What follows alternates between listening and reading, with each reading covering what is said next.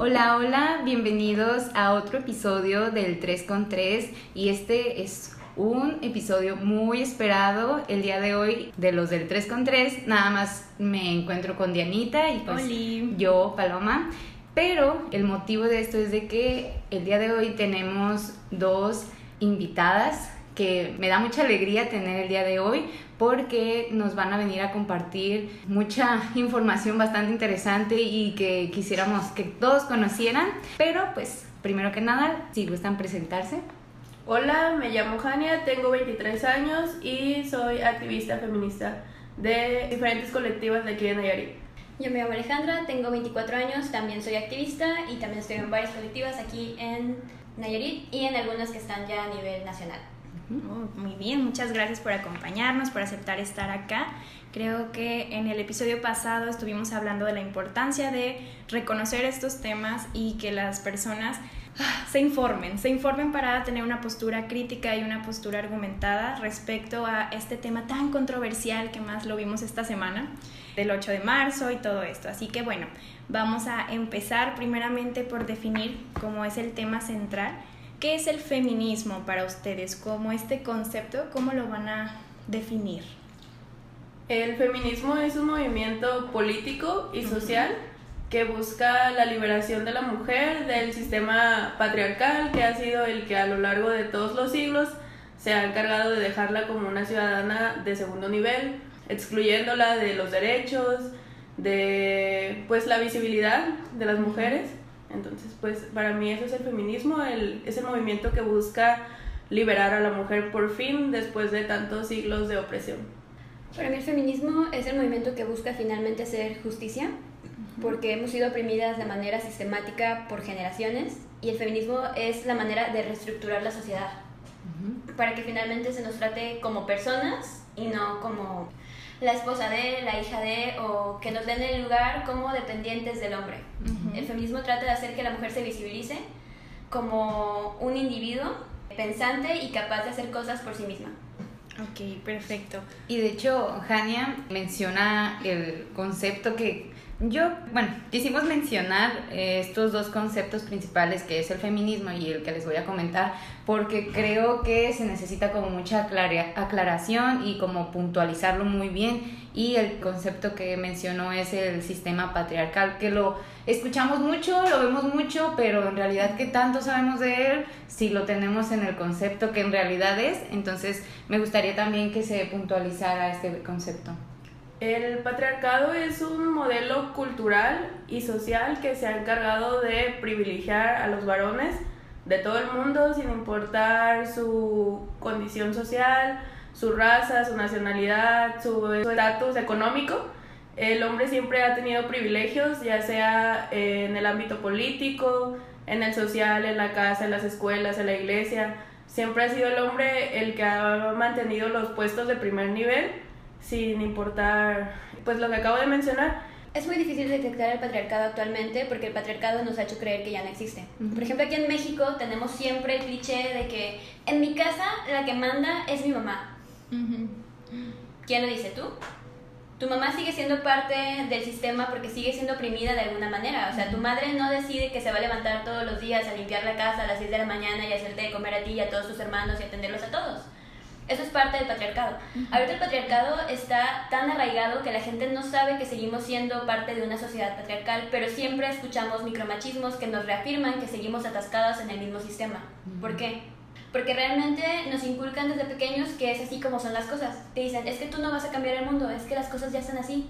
Pero nunca te mencionan el simplemente te mencionan que esa es la manera en la cual el mundo gira o la cual en el mundo funciona, ¿no? O sea, incluso en casos sencillos, queremos pedir el aborto legal. ¿Por qué? No, eso está mal, están matando bebitos. ¿Quién les mete ese tipo de ideas? El patriarcado. ¿Por qué? Porque una mujer no debe ser libre de decidir qué es lo que quiere hacer con su cuerpo. Eso es algo que tiene que, de alguna manera, corresponderle también a los hombres. Nosotros, por ejemplo, no, no nos cuadra o no entendemos por qué los hombres tienen tanto afán por opinar en asuntos que realmente deberían correspondernos solo a las mujeres. No, es que, ¿qué tal si yo quiero tener un hijo y mi novia decide abortarlo? bueno, entonces deberías buscar una mujer que quiere tener hijos contigo para que no tengas que llegar a ese punto de abortar. Eso sigue siendo parte del patriarcado porque son ideas patriarcales que le meten a los hombres desde chiquitos y entonces cuando ellos crecen siguen siendo parte del mismo sistema pero no lo identifican. Sí, porque, o sea, elegir no ser papá en la sociedad no causa tanto revuelo como elegir no ser mamá. Eh, se ha escuchado mucho ese argumento, supongo que utilizan, que dicen de si no quieren ser mamás después del aborto que las operen, porque ya vimos que como madres no sirven. Pero nadie dice, si alguien abandona a su hijo, un padre, entonces que lo operen y que ya no pueda volver a ser padre porque ya vimos como padre no sirve. Entonces, pues las personas siempre les va a causar más revuelo una mujer decidiendo que un hombre decidiendo. Y aparte sí, suelen revictimizar a la mujer diciendo, ay, es que el hombre llega hasta donde la mujer quiere. Y eso es algo que todas hemos escuchado de diferentes personas, te lo ha dicho tu abuelita, te lo ha dicho tu mamá, te lo ha dicho la vecina, siempre vuelven a lo mismo. Es que no, ella se dejó embarazar por este fulano. Ok, no es culpa de la mujer que el fulano haya decidido irse y no ejercer su paternidad, pero es algo que tenemos tan normalizado que es otra de las grandes mentiras del patriarcado. Porque también te enseñan que la mujer que tiene hijos siendo madre soltera no vale lo mismo que una mujer que está casada y que tiene una familia, pues digamos, estereotipada, donde están mamá, papá y niños, ¿no? Entonces, eso es algo también que a nosotros nos causa mucho conflicto. ¿Por qué tanta victimización a las madres solteras o a las madres jóvenes? ¿Y por qué no estamos atacando el verdadero problema? Porque, por ejemplo, yo conozco mujeres que son madres solteras de un niño. Y conozco hombres que son padres ausentes de cinco o seis niños de diferentes mamás. ¿Por qué no ¿no? ¿por qué está atacando el verdadero problema, no? O sea, ¿por qué no vas y le dices a este amigo, vecino, pariente, ¿sabes qué? Hazte responsable de tus hijos, opérate. No, ¿y por qué me voy a operar? Pues porque no estás haciendo lo que te toca. En cambio, las mujeres, si se enteran de que alguien está a favor del aborto, por ejemplo, ay, pues es que si no quieres tener hijos, hazte la salpingoclasia, pero estoy utilizando un término que ellas no conocen, o sea, te suelen decir cosas como sácate el útero, quítate la matriz, o sea, no se puede pensar en todas las implicaciones médicas que eso podría... Incluso dicen, ¿por qué no mejor piden eh, operarse gratis? Y así como que ya es gratis, o sea, ni siquiera saben, ya, ya no, no, no, no. y aparte también es un problema porque ahorita yo estoy casada y sí quiero tener hijos, ¿vale? Yo sí me arrepentí, pero yo antes quería hacerme la cirugía para no tener hijos. O sea, yo sí fui a informarme si era posible que simplemente me hicieran este, la ligadura de, trompas y me dijeron que no, que necesitaba tener un hijo o dos para poder llegar a ese tipo de, pues, de cirugía, ¿no? De procedimiento. Entonces, cuando yo dije que quería hacer eso, toda mi familia se fue encima. No, pero ¿por qué? ¿Qué te hace algún día quieres tener hijos? Y yo en ese momento dije, bueno, pues es una cirugía reversible, ¿no? O sea, si en algún punto quiero tener hijos, pues me opero de nuevo y en algún punto los tendré, pero, o sea, no es tan fácil como la gente piensa, o sea, la gente nada más te dice, quítate la matriz, pero no se pueden pensar en la menopausia este, adelantada o posibles complicaciones de salud que podrías tener por hacerte ese tipo de procedimientos que realmente no son tan sencillos como la gente se imagina. En cambio, una vasectomía es súper sencilla, o sea, Tú vas, te haces tu cirugía, tienes a lo mucho como que una semana de reposo si eres muy quejumbroso y una mujer que se hace un procedimiento mayor como una serpingoclasia realmente está incapacitada por dos o tres semanas. Es un procedimiento totalmente invasivo, de hecho la mayoría de las mujeres que la tiene se lo hace después de un parto porque pues ya va a estar este en periodo de descanso, vaya. Sobre este hecho de que no nos damos cuenta que, que estamos en este sistema patriarcal, yo incluso, yo no sé ni qué pensaba ni, ni cómo me sentía antes de entrar a la universidad, porque hasta la universidad fue cuando yo, nosotros tomamos una clase, un semestre de psicología y género. Y fue la primera vez que empecé como a cuestionarme todo lo que viví, todo lo que pensaba, todo lo que se suponía que así tenía que ser y, y, yo digo, bueno, las personas, yo tuve esa oportunidad, ¿no? De, de, saber y que se me brindara ese espacio, ¿no? Y aparte de que afortunadamente me dio sentido, ¿no? Y, veo las formas de, de, desde otra perspectiva. Pero hay personas que no y eso se hace como más complicado. Entonces, a mí me gustaría saber eh, también sobre cuándo escucharon por primera vez sobre el feminismo. Bueno, en mi caso, yo crecí en una colonia en la que los movimientos sociales pues son muy fuertes porque la colonia nació de movimientos sociales, la 2 de agosto, lo cual es un ejemplo, yo creo que para Tepic, de que los movimientos sociales funcionan, la organización funciona, entonces, o sea, los movimientos sociales para mí siempre fueron algo muy fresco, un día a día, Igual cuando yo era adolescente empecé a leer sobre la vida de varias mujeres como Tina Modotti, mujeres que igual y no tenían como que, no hablaban abiertamente del feminismo, pero eran mujeres adelantadas a su época. Entonces yo empecé a leer aproximadamente cuando tenía como 16 años, empecé a leer sobre feminismo, pero yo lo veía como algo ajeno todavía. Decía, yo puedo empatizar, pero yo no he vivido eso, o yo no soy parte de eso, o nunca creí que yo iba a poder ser parte de un movimiento que fuera a tomar las calles. O sea, en ese momento yo jamás dije, el feminismo no va a tomar el Congreso, el feminismo no va a cerrar la calle, o sea, sin embargo está pasando y a veces que todavía estoy ahí, no me lo puedo creer, o sea, de veras que quizás todas mis compañeras que en algún momento en la secundaria tuvimos algún problema, y fue por culpa de que así nos educaron, de que las mujeres somos competencias y ahora las veo ahí en la marcha, llegan, me saludan y, o sea, sí, al igual que tú, yo decía, es que ese no es mi asunto, o sea, puede ser que empatice con otras mujeres, pero no, a mí no me ha tocado vivir eso. Entonces, conforme fui informando, me dije, no, sí, sí he sufrido sí he tenido relaciones en las que me han violentado y yo no me daba cuenta porque lo tenía como algo normalizado. Crecimos viendo películas de amor romántico donde si te celan, ah, pues es que te quiere, por eso te está celando. una película patética, horrible que se volvió moda, la de Tres metros sobre el cielo. Es una relación súper violenta y todo el mundo así como que, ay, yo quiero andar con el malandro ese, o sea... ¿Por qué? Yo lo puedo cambiar, no, somos un centro de rehabilitación y eso fue quizás un poco para las mujeres de nuestra generación, pero siguen sacando películas así, como el stand de los besos también. Ah, y es como... Me evito ver eso. He visto que un poco las morritas más pequeñas lo están adaptando mucho de esa película. Y pues también es horrible, o sea, el tipo es de lo peor, le grita, la insulta, de todo y, y lo terminamos normalizando gracias a todo eso. Ajá, y lo romantizamos. En mi caso fue completamente diferente, la verdad yo ya entré al feminismo grande. O sea, yo vengo de una familia, bueno, vengo de, dos familias porque realmente mis papás nunca estuvieron juntos, entonces a mí me criaron mis abuelos, lo cual significa que fui criada por boomers. Y no fui criada por cualquier tipo de boomer, o sea, la verdad yo adoro a mis abuelos, son como mis papás, yo los, los quiero mucho, pero tengo una abuelita que es la típica ama de casa perfecta, ella limpia, cocina, hace todo todos los días y ella vive en cuerpo y alma para su casa. Y su único rol en la vida, a pesar de que fue una mujer que tuvo una profesión muy buena, ha sido atender a su esposo. Ella siempre ha dicho que pues su esposo es su cruz y que ese es como que su, su papel en la vida, ¿no?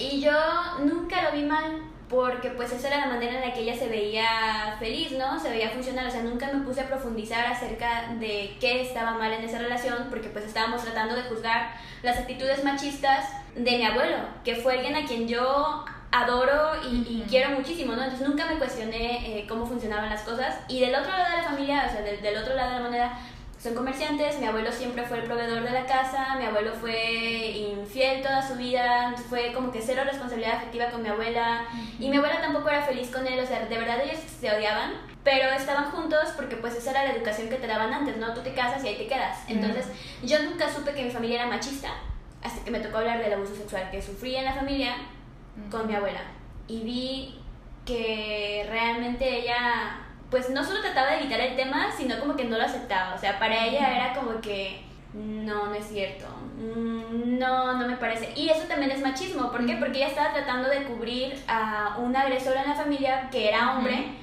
y salió con el típico de es que el hombre llega hasta donde la mujer quiere. A ver, señora, tenía 5 años. ¿Cómo va a llegar alguien hasta donde yo quiera si le estoy hablando de que tenía 5 años? Pero es que ella, en su cabeza, eso nunca fue como que algo grave, porque lo tenía tan normalizado que ella cree que a todas nos pasa en algún momento, ¿no? Es que a mí también me han acosado. O sea, ellas como que sienten la necesidad de justificar los actos machistas o, agresiones de los hombres, ¿no?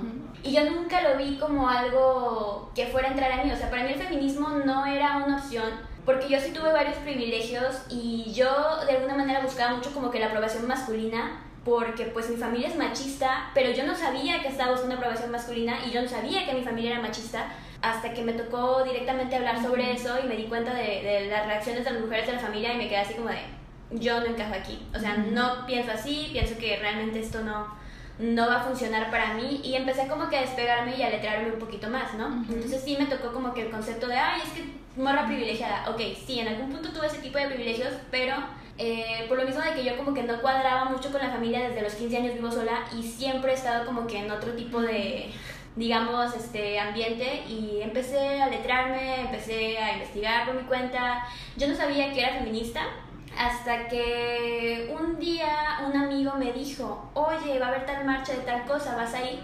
O sea, mi amigo no es aliado ni nada, pero él se imaginó desde antes que yo ya andaba en esto por las actitudes que yo tenía y así como de yo, ¿por qué voy a ir? O sea, ¿qué onda? Y eso fue hace años, ¿no? O sea, yo ya tenía como unos eh, 22, 21 quizá, cuando comencé a, leer más sobre feminismo, empecé a investigar sobre todas las problemáticas que habían y fue cuando empecé como que a despertar. Todos estamos en proceso de construcción, pero yo la verdad yo lo arreglé. O sea, si yo les estoy hablando de que me conocieron hace cuatro o cinco años, por favor borren esa imagen que tienen de mí, porque yo la verdad era muy tonta, y no lo digo como una manera de ofenderme, sino que era una persona que estaba totalmente metida en su burbuja de privilegios y jamás me ponía a pensar en cómo vivían las demás personas o qué pasaba afuera de la burbuja en la que yo estaba, porque por ejemplo, yo sabía que muchos familiares míos eran violentos con sus esposas. Y yo decía, bueno, es que ella se casó con él y eso es algo que ella decidió. Vale. O sea, no lo veía como un problema mío, no lo veía como algo que me importara. O sea, yo estaba totalmente como caballo cuando les ponen esas cositas en los ojos para que solo vean hacia el frente. Y yo vivía así. Entonces, eh, tuvo una experiencia como muchísimo más enriquecedora porque sus papás la metieron muchísimo más a movimientos sociales, la hicieron tener conciencia de clase y todo. Y a mí, pues la verdad que no, o sea, a mí me tocó como que el lado opuesto de la moneda, donde mi única meta en la vida era casarme y encajar en el estándar de lo que mi familia quería y luego me di cuenta de que pues nunca iba a encajar porque realmente ni ellas encajan en el estándar que, que ellas quieren cuando se trata de mujeres porque tienen como que siempre que andar buscando competir con otras personas que también vuelve a ser una de las peores cosas que te deja el patriarcado en lugar de ponerte, ponerte feliz por los logros de otras mujeres te enseñan que tienes que competir hasta llegar al nivel en el que están las otras o superar el nivel en el que están las otras. O sea, nunca puedes estar realmente feliz por algo que le pasó a tu amiga, a tu vecina, a tu prima, a tu hermana. No, o sea, tú siempre tienes que ser la mejor y eso es lo peor que nos ha dejado el patriarcado. Entonces, cuando aprendí a despegarme, yo ya estaba grande.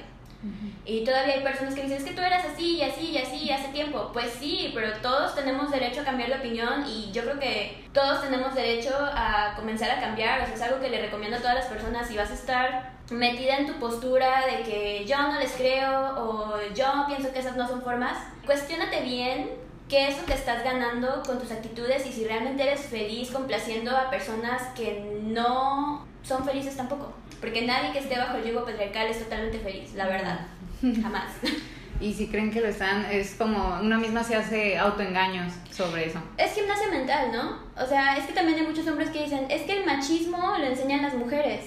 Eh, pues sí, pero es que esas mujeres lo hacen buscando complacer a los hombres. O sea, eh, aquí en México se usa mucho que las madres favorezcan a los hijos varones. De que, ay, no, el rey de la casa no debe levantar un plato, no debe hacer esto porque es el hombre. Y, ay, tú aprende a cocinar para que aprendas a atender a tu marido. ¿Por qué no mejor le enseñas que aprenda a cocinar para que cuando viva sola sea una mujer independiente que no necesite estar este, comprando? O sea, hay otras maneras de hacer autosuficientes o útiles a las mujeres. Porque eso se usa mucho aquí, ¿no? De que tienes que ser una mujer útil. ¿Útil, para, quién? ¿Para qué? O sea y justamente esto lo retomábamos un poquito en el, en el episodio pasado de cómo te llega a limitar en cuestión emocional, en cuestión de creencias, de pensamientos y en conductas, tener o estar viviendo bajo este sistema, porque todo, todo lo que dijeron ustedes son ejemplos de esto, ¿no? De mujeres o de personas que se han visto limitadas de alguna u otra forma por estar complaciendo ya sea esta estructura o complaciendo los estándares que esto nos deja. Entonces es como justo este último que decías, ¿no? Que nadie puede ser totalmente feliz porque no eres totalmente pleno o plena en esta situación, porque estás limitada o limitado. Entonces, es todo un rollo. y me encantó que decías que hace, o sea, como esta parte de antes yo no era así, yo no lo pensaba. Creo que nadie nace pensando de esta forma y justamente es como el mensaje que al menos aquí en el podcast queremos como transmitir siempre. Cuestiónate, reflexiona, ¿realmente es normal lo que piensas? ¿Es lo que quieres realmente? Y es un, un proceso diario de estarte construyendo porque tenemos bien interiorizado todas estas creencias. Y bueno, no sé si quieran comentar algo ustedes. Por ejemplo, voy a compartirles algo que pues Diana ya sabe porque la, la involucra, que platico mucho con ella. Eh, este tema que, que, mencionan sobre la competencia y cómo este sistema nos lleva a esto, ¿no? A pesar de que yo, o sea, no soy la persona que más sepa sobre el feminismo ni nada, pero me, me cuadran muchas cosas, ¿no? Y quiero seguir aprendiendo sobre esto. Y algo que le decía hace relativamente poco a Diana, le digo, Diana, es que, es que estoy en un conflicto interno constantemente, le digo, porque se me hace tan complicado este tema de la sororidad, le digo, mm, es muy difícil para mí porque lo tengo muy arraigado, muy difícil. Y es como, o sea, si para mí que a lo mejor no he tenido, o sea, sí, sí vivimos como en contexto machista, pero no ha sido tanto a comparación a lo mejor de otras mujeres, imagínate qué tan difícil también es para ellas, ¿no? Si para mí es complicado, digo, uy, no sé, y nunca, no sé si ustedes tengan como, sé que no hay receta secreta de nada de esto, pero como para empezarlo bueno, principalmente no sé si hay alguien que, que desconozca el término, si, si quisieran, bueno, mencionarlo. Lo de sororidad. Ajá. Ok, eh, pues el término viene de, pues de sor, hermanas, era como, bueno, siempre habíamos escuchado los términos de fraternidad. O fraternal. o fraternal, que es pues precisamente el apoyo, pero estamos hablando de hombres. Y en este caso lo estamos hablando de mujeres, entonces estamos hablando de un sistema que hacemos entre mujeres para apoyarnos. Como tú dices, sí es difícil porque, por ejemplo, otra de las frases que siempre te dicen es que los grupos de amigas no funcionan. Siempre que haya un grupo de puras mujeres va a haber algún problema. Es algo que es totalmente falso porque, por ejemplo, cuando yo fui a mi primera marcha fui sola, no conocía a nadie. Eh, inmediatamente una chica que estaba por ahí me pidió mi número y me agregó un grupo de WhatsApp, que es un grupo que había hecho Ale precisamente, ahí la conocí. Y pues desde ese momento yo me di cuenta de que si tejes grupos entre puras mujeres, no pasa absolutamente nada de lo que siempre te han contado que va a pasar, que va a haber la que te está envidiando, que va a estar la que va a agregar a tu novio y te lo va a querer bajar, o sea, no, es, eso es una mentira. También te dicen, no sé, en las películas, hace poco intenté ver una película que creo que se fue muy taquillera aquí en México, que era la No Manches Frida 2 la verdad, no la aguanté. Vi los primeros 10 minutos y la quité porque inician con despedidas de soltero. Y en, del lado de los hombres era la fiesta más divertida del mundo. Y en una fiesta de puras mujeres era totalmente aburrido según la película. Entonces, siempre, todo el tiempo te están dando este mensaje que los espacios entre mujeres no funcionan que son aburridos, eh, que va a haber envidias, que va a haber esto, va a haber lo otro, cuando es totalmente diferente. Siempre estamos buscando la forma de apoyarnos, que fulana ya abrió un negocio, ah, pues ahí vamos todas a apoyarla. Eh, pues ella está pasando por un mal momento económico, ah, pues este, Hay que te doy, prestar, hacemos una rifa. Entonces es algo que nos enseñaron también, de que los espacios entre mujeres no, no funcionan cuando pues estamos demostrando actualmente que que es totalmente lo contrario a lo que nos enseñaron. Como esa frase, ¿no? De la peor enemiga de la mujer es otra mujer. Entonces, como desde ahí nos están taladrando. Es difícil, yo creo que retomo lo que decía Paloma, por eso es tan difícil, porque siempre nos han dicho lo contrario. Pues es que también no hay que, no hay que fingir que nadie nunca ha lastimado aquí. O sea, realmente todas hemos sido la agresora de, de, alguna otra mujer. A veces ha sido voluntariamente, a veces ha sido involuntariamente, pero todas hemos llegado a lastimar a alguien a veces ni siquiera es culpa nuestra, ¿no? A veces es igual parte de lo que te inculcaron, parte del sistema, porque yo antes era muy competitiva, la verdad, yo era muy competitiva este, académicamente cuando estaba en secundaria y todo eso. Sí llegué a ser como que muy este, líder de grupito, o sea, pero nunca siento como que realmente le haya hecho bullying a alguien porque era algo que estaba como que más allá de mí.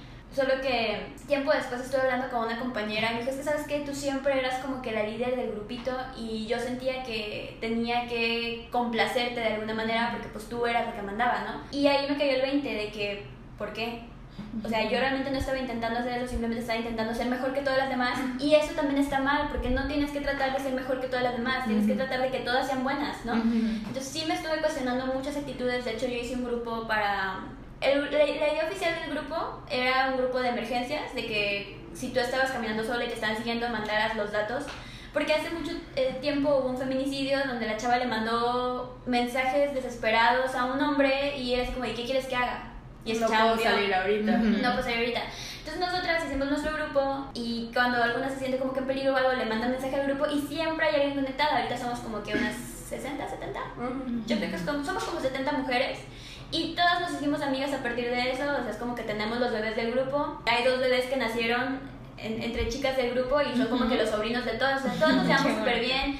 hay quien vende hamburguesas, Jania vende helados, o sea, siempre es como que buscamos la manera de consumirnos entre nosotros, buscamos la manera de apoyarnos entre todas, todas estamos como que siempre muy al pendiente de las otras, aunque no estemos hablando diario, sabemos que si tenemos algún tipo de bronca y le exponemos ahí, entre todas vamos a buscar la manera de solucionarlo. Y ha sido muy funcional para todas, igual con las marchas, o sea, nosotras sí asistimos, nosotras sí vamos, y estamos como que tratando de estar al pendiente de, de, todo lo que, lo que se necesite. Y a veces llegan chavas que dicen, es que yo no conozco a nadie. Ah, ok, ya nos conoces. La unimos, ya es parte del grupo también. O sea, no pasa eso de que, ay, no la conozco, la voy a mirar feo. O de que, ay, no la conozco, la voy a ignorar. O sea, no, nosotros tratamos como que de, ah, hola, ¿cómo te llamas? La conocemos, la unimos. Y es muy bonito.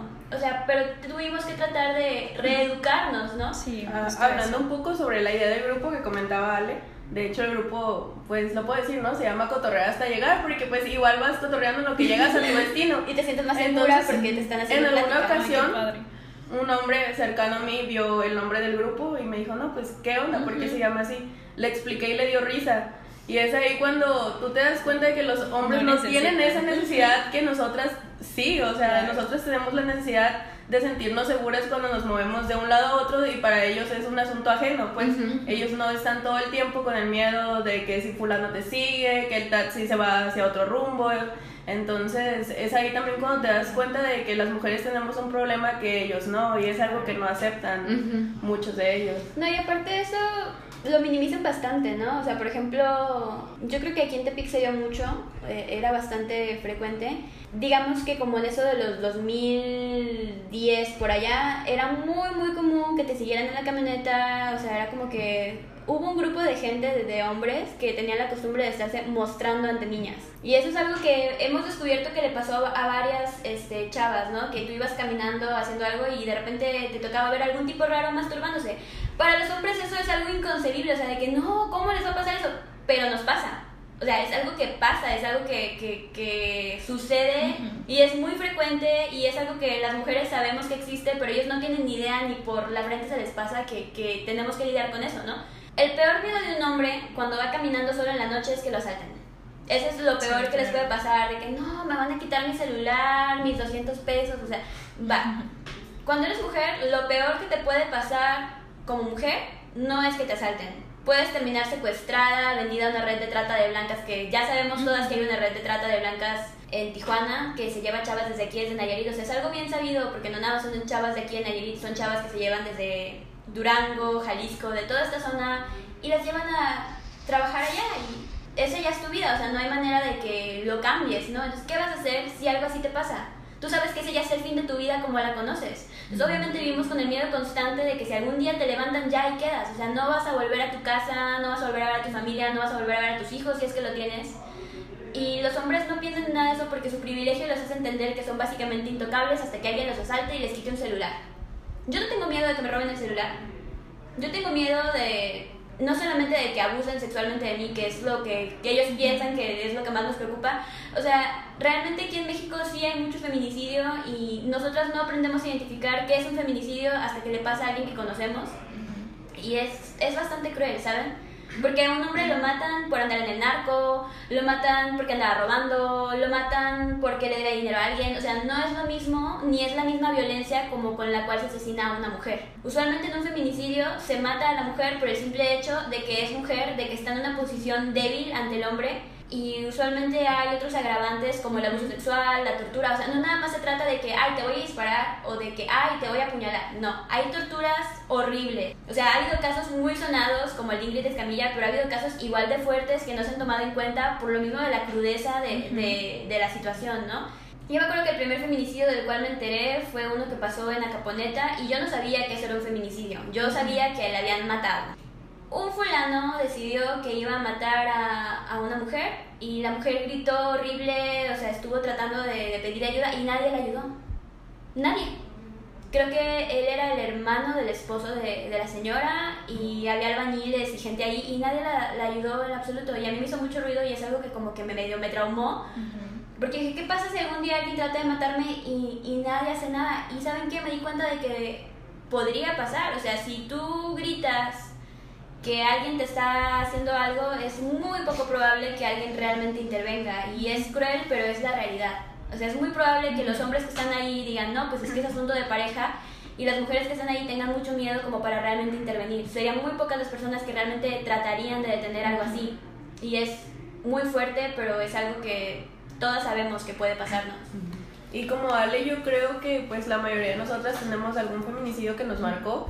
Aquí en Nayarit yo noté muchísimo el cambio de lo que pasó antes de Diana y después de Diana. Yo también lo percibo. Éramos muchas menos las chicas que estábamos interesadas en el feminismo antes de que pasara el caso de Diana Raigosa. Pasó, o lamentablemente pasó, pero hizo un cambio en el feminismo en Nayarit, hizo que muchas chicas se pudieran identificar porque, o sea, Diana no estaba en la calle, como siempre dicen, Diana estaba en su casa, era una estudiante de la universidad, entonces pues varias se pudieron identificar y dijeron, pude haber sido yo. Tengo ciertas eh, similitudes con Diana y entonces pude haber sido yo y hizo, eso hizo, eso hizo que en Nayarit muchas mujeres entraran al feminismo y, y pues fue eso lo que marcó un cambio aquí, pues. No, y aparte siempre falta, nunca falta más bien, el FIFAS que viene y dice, ay, pero ¿por qué nada más les importa el feminicidio de Diana? Ok, porque nosotras siempre tenemos una mentalidad de, es que eso no me va a pasar a mí es que eso no me va a pasar a mí porque yo estudio, es que eso no me va a pasar a mí porque yo tengo casa, es que eso no me va a pasar a mí porque yo tengo familia. O sea, realmente no existe algo que te diga que eso no te va a pasar a ti. Y además son nueve al día, o sea, imagínense el desgaste emocional que es estarte imaginando los nombres de nueve mujeres al día en México. Y, o sea, siempre tratan de, de desacreditar de esa forma, diciendo es que solo mencionan a Diana, pero, o sea, igual sí, también yo he mencionado varias veces desde mi posición que el feminismo no debe de ser clasista, porque aquí en Nayarit ha habido otros casos de chicas que igual y su muerte, bueno, su feminicidio no ha sido aquí en la capital y quizás sí lo minimizamos un poco. Y pues nosotras desde la colectiva siempre tratamos también de, de nombrarlas. Claro. Porque hay veces que no logras empatizar totalmente con el caso porque lo ves como algo ajeno, no sé, sucedió en, incluso en Jalisco, porque después de Diana, aproximadamente dos meses después, fue el de Ana Karen, y convocamos a protesta y éramos aproximadamente tres y la familia de ella, y entonces sí fue un golpe así como para mí también de que dije, bueno, ¿qué está pasando aquí, no? ¿Por qué estamos haciendo así de clasistas? Porque solamente, no estoy minimizando lo de Diana para nada, pero, o sea, sí tenemos también que pensar dentro de nosotras porque eh, si no nos sentimos realmente identificadas no podemos empatizar con ciertas personas.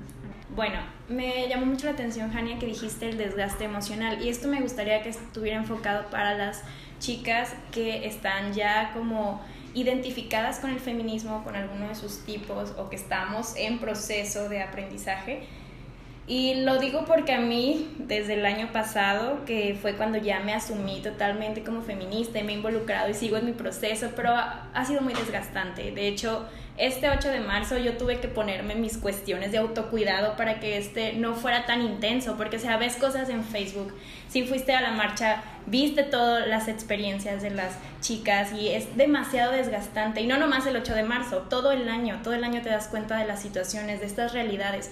Yo siempre he dicho que el feminismo son unas gafas moraditas que te permiten ver con mayor claridad realidades que tu privilegio a lo mejor no te ha permitido ver antes o que simplemente eres más sensible y cuando eres más sensible ante algo duele y es, y es como muy, muy, pues sí, desgastante, tú lo dijiste tal cual.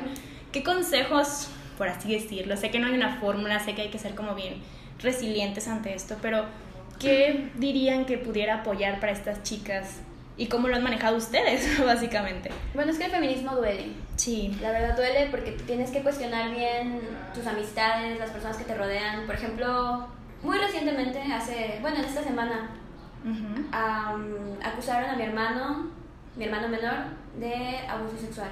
Yo soy perfectamente consciente de que él sí hizo algo malo. Okay. Yo soy totalmente consciente de que la chava tiene la razón. Sigue siendo mi hermano. No puedo simplemente como que ya no es mi hermano y, o sea, realmente lo que tienes que hacer es ponerte en la postura de la víctima y no del agresor. Porque si a mí me pasara eso, yo creo que yo quisiera que otras chicas también dijeran, bueno, hay que apoyarla en lugar de no te creo porque yo lo conozco desde chiquito, literalmente le cambié el pañal. O sea, no se trata de eso, no se trata de, de buscar sororidad selectiva Okay. Se trata de apoyar a todas las mujeres como te gustaría a ti que te apoyaran. Se trata de ponerte en la postura de otras personas. El feminismo nunca va a ser sencillo ni, ni vas a ser el tipo de feminista que le agrada a los hombres, porque eso es algo que también pasa bastante, ¿no? O sea, es como que me ha tocado que me hagan comentarios de, es que tú no te ves como la típica feminista feminazi. Siempre tocan ese punto de que tú eres feminista, no eres feminazi. No, corazón, yo soy feminazi también. Porque acorde a tus estándares, yo siempre voy a entrar como feminazi. No puedes evitar el desgaste emocional nunca. Porque una vez que estás más despierta es prácticamente imposible ignorar todo lo que está pasando y, y es algo muy frustrante porque realmente no vamos a hacer un cambio rápido. Entonces, tienes que ser consciente de que el cambio va a venir en algún momento, de que a lo mejor a ti ya no te va a tocar, pero le va a tocar a tu hermana pequeña, le va a tocar a tu hija, le va a tocar a tu nieta. O sea, tenemos que buscar el bienestar de las próximas generaciones para que ellas no tengan que vivir todo lo que nosotros estamos viviendo. Para las que vivieron antes. Y todo lo que vivieron las personas de antes, porque hay cosas que nosotras tenemos súper normalizado y que ya no valoramos, pero antes una mujer no podía votar antes una mujer no podía tener propiedades, antes una mujer no podía heredar, o sea, son cosas que nos hemos ido ganando a lo largo del tiempo y que tenemos que, que ser bien conscientes que no llegaron de manera pacífica tampoco, porque salen siempre a decir cosas como, ay, es que esas no son formas. Ok, dime cuál es la forma. Dime qué quieres que haga yo en específico para hacer que el sistema cambie. Todas tenemos que cuestionarnos qué es lo que estamos recibiendo a cambio de este desgaste, porque sí duele, sí es algo que te va a dejar potencialmente sola, porque el, feminismo a veces te aísla, ¿sabes? O sea, si no tienes una red de apoyo como la que Jania y las otras chicas y yo hemos estado desarrollando, el feminismo te aísla bastante porque a lo mejor tus amigas todavía no están en el proceso de deconstrucción, o hay gente que a lo mejor nunca lo va a tomar. Hay que ser también bastante realistas en eso. Hay gente que no se quiere deconstruir, hay gente que no quiere cambiar su manera de pensar y hay gente que va a seguir pensando igual desde aquí hasta el día que se muera y está bien también, nosotros no podemos obligar a nadie a que cambie toda su postura solo porque nosotras estamos en un punto diferente, ¿no? El mejor consejo que le puedo dar a las jóvenes que están en proceso de construcción es que se aferren a él. Porque en algún punto vas a decir, no, que sabes que ya, ya no quiero más eh, nada de esto, ya me siento muy abrumada, eh, tengo miedo de lo que nos pueda pasar. Ok, sí, está bien tener miedo. Y eso es algo que de hecho he tocado mucho con, con Jania porque Jania tiene problemas de ansiedad. Entonces, ella dice, es que tengo miedo de tal cosa. Y yo, está bien, o sea, todos tenemos miedo, pero lo importante es que aunque tengas miedo, sigas tratando de hacer la diferencia no vamos a evitar el desgaste emocional de ninguna manera, es algo desgastante y es algo con lo que tenemos que vivir todos los días. Lo importante aquí es que te aferres a tus creencias, te aferres a lo que estás haciendo y te aferres a entender las posturas de las demás personas. Y me encantó lo que dijiste, como encontrarle un motivo también para ti, porque eso al final necesitamos cierto sentido de lo que estamos haciendo y, y como es tan desgastante, claro, evitar el dolor no es opción, ya lo hemos hablado en otros episodios. Entonces, enfrentar el dolor a pesar del el malestar que provoca, pero cuando ya le encontramos un por qué y para qué estoy haciendo todo esto, creo que sería más sencillo. Me gusta mucho lo que me compartiste, muchas gracias.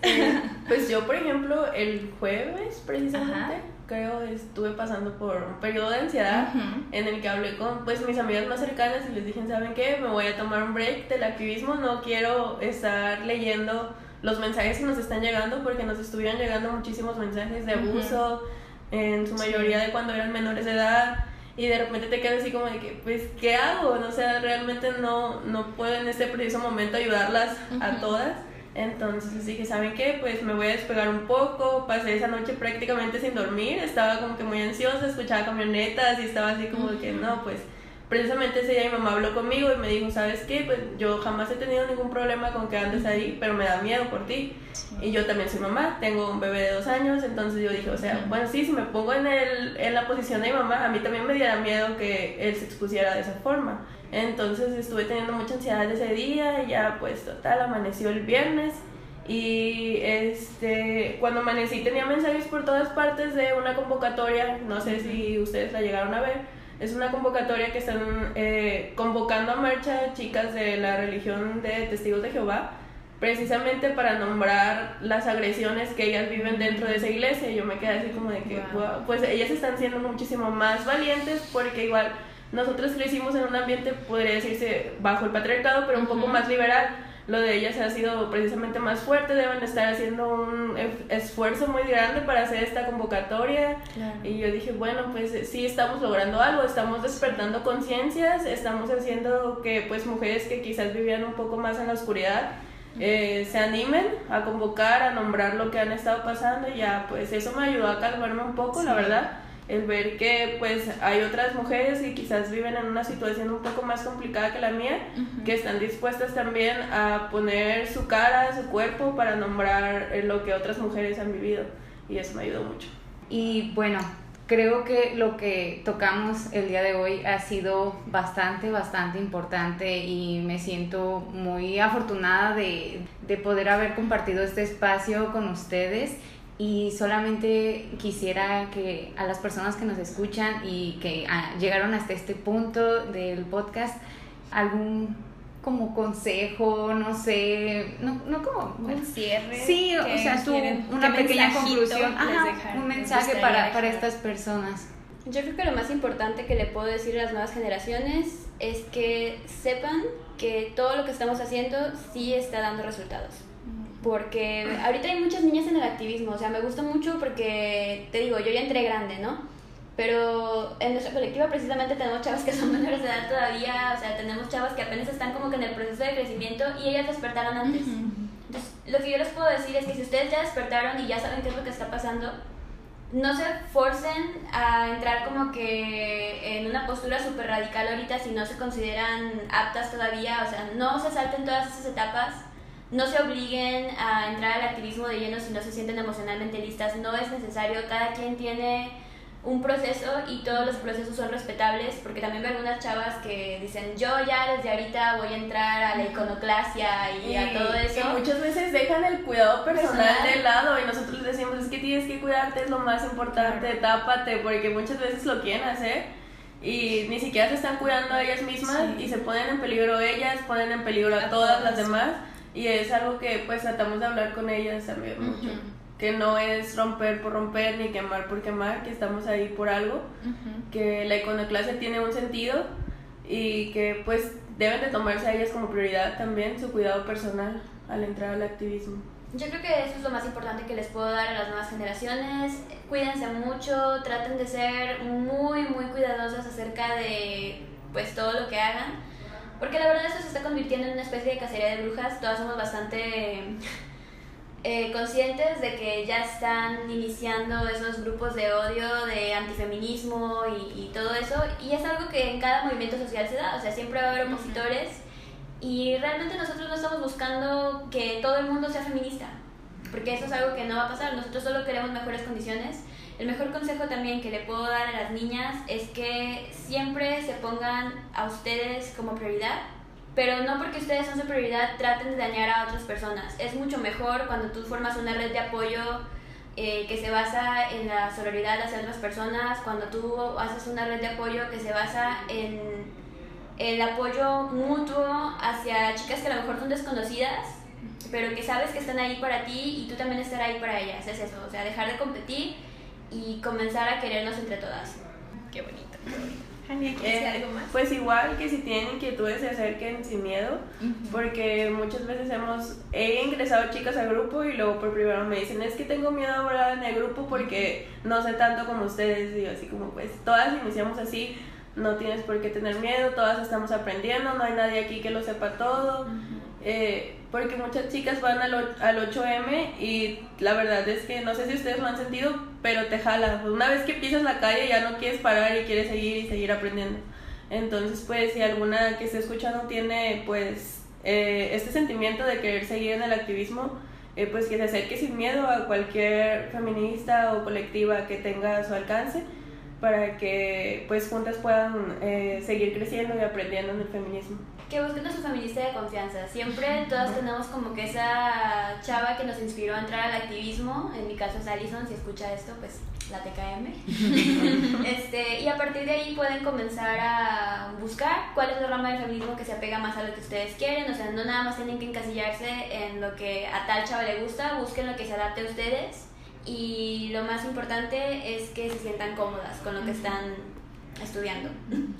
Perfecto, pues de verdad muchísimas gracias. Yo estoy muy emocionada de todo lo que se platicó, de todo lo que nos compartieron. De verdad les agradezco infinitamente por estar acá y por todo lo compartido. Y pues bueno, por el día de hoy sería todo de este bonito podcast y esperemos sea de mucha utilidad esta información y que lo reciban con la apertura y la validez que corresponde. Así que, pues bueno, el tradicional adiós. Adiós.